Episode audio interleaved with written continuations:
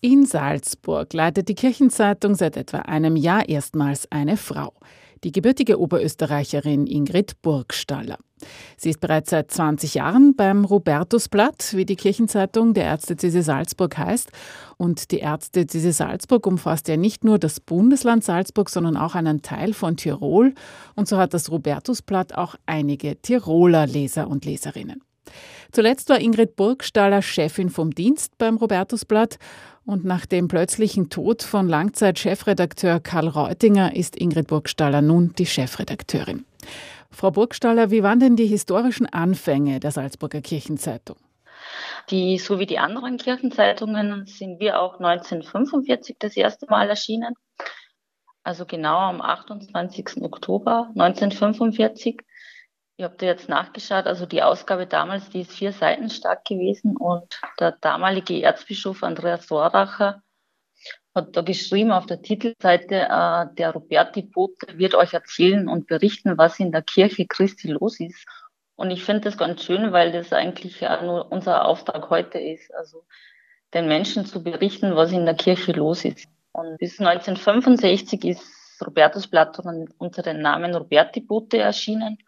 Was ganz schön ist, dass manche unserer Leserinnen und Leser sich, also denen ist es auch noch geläufig und die sprechen auch heute noch immer liebevoll vom Roberti Boten. Was auch ganz interessant war, ähm, dass natürlich 1945 Roberti Bote, späteres Robertusblatt erschienen ist, aber dass es ja wohl also Kirchenpresse vorher auch schon gegeben hat in Salzburg.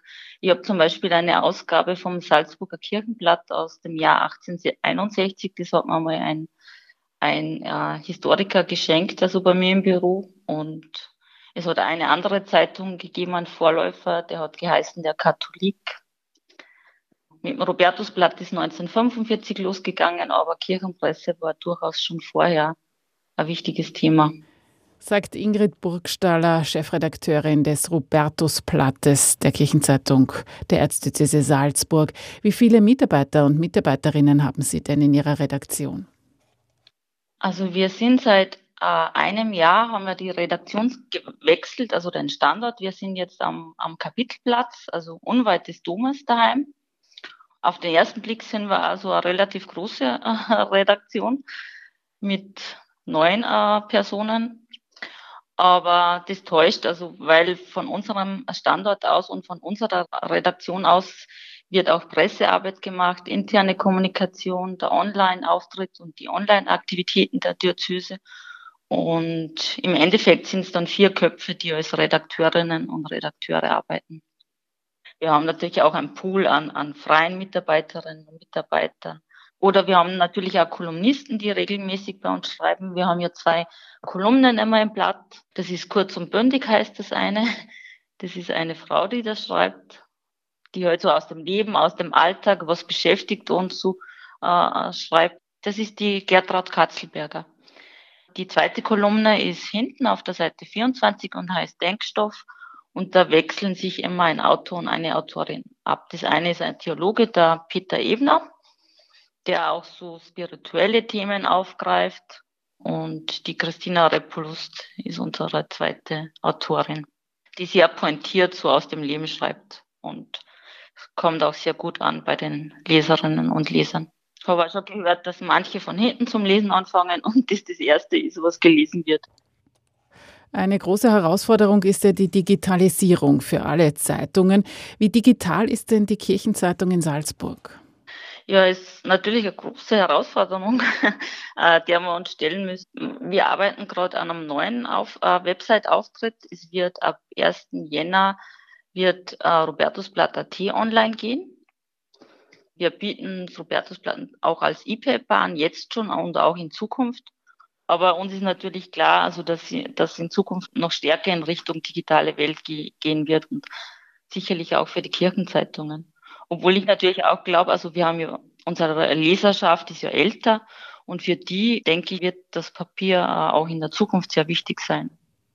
Die meisten bekommen also noch eine Zeitung aus Papier zum Aufschlagen in die Hand. Wie erreicht denn die Salzburger Kirchenzeitung ihre Leserinnen und Leser? Wir haben also wirklich den Großteil mit der Postzustellung. Also das wird am Donnerstag wenn die Post pünktlich ist, ins Haus geliefert. Und wir haben aber nur ungefähr 400 Zeitungen in 13 Pfarren, wo noch persönlich verteilt wird. Also was Menschen gibt, Frauen und Männer, die sich bereit erklärt haben, das Robertusblatt persönlich zu verteilen. Das sind Menschen aus der Pfarre, Frauen, also meistens Frauen, genau, die das übernehmen.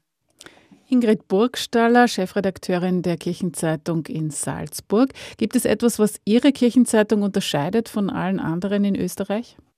Ich würde mal sagen, also dass bei unseren Abonnentinnen und Abonnenten nicht nur Salzburger dabei sind, sondern ganz viele aus Tirol. Und das hat einfach den Grund, dass das Gebiet der Erzdiözese Salzburg also nicht nur das Bundesland Salzburg umfasst, sondern auch den Nordosten Tirols, also das Tiroler Unterland.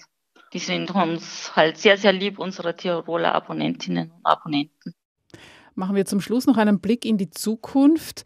Was wird für die Zukunft der Kirchenzeitungen wichtig sein? Was wünschen Sie sich für die Zukunft?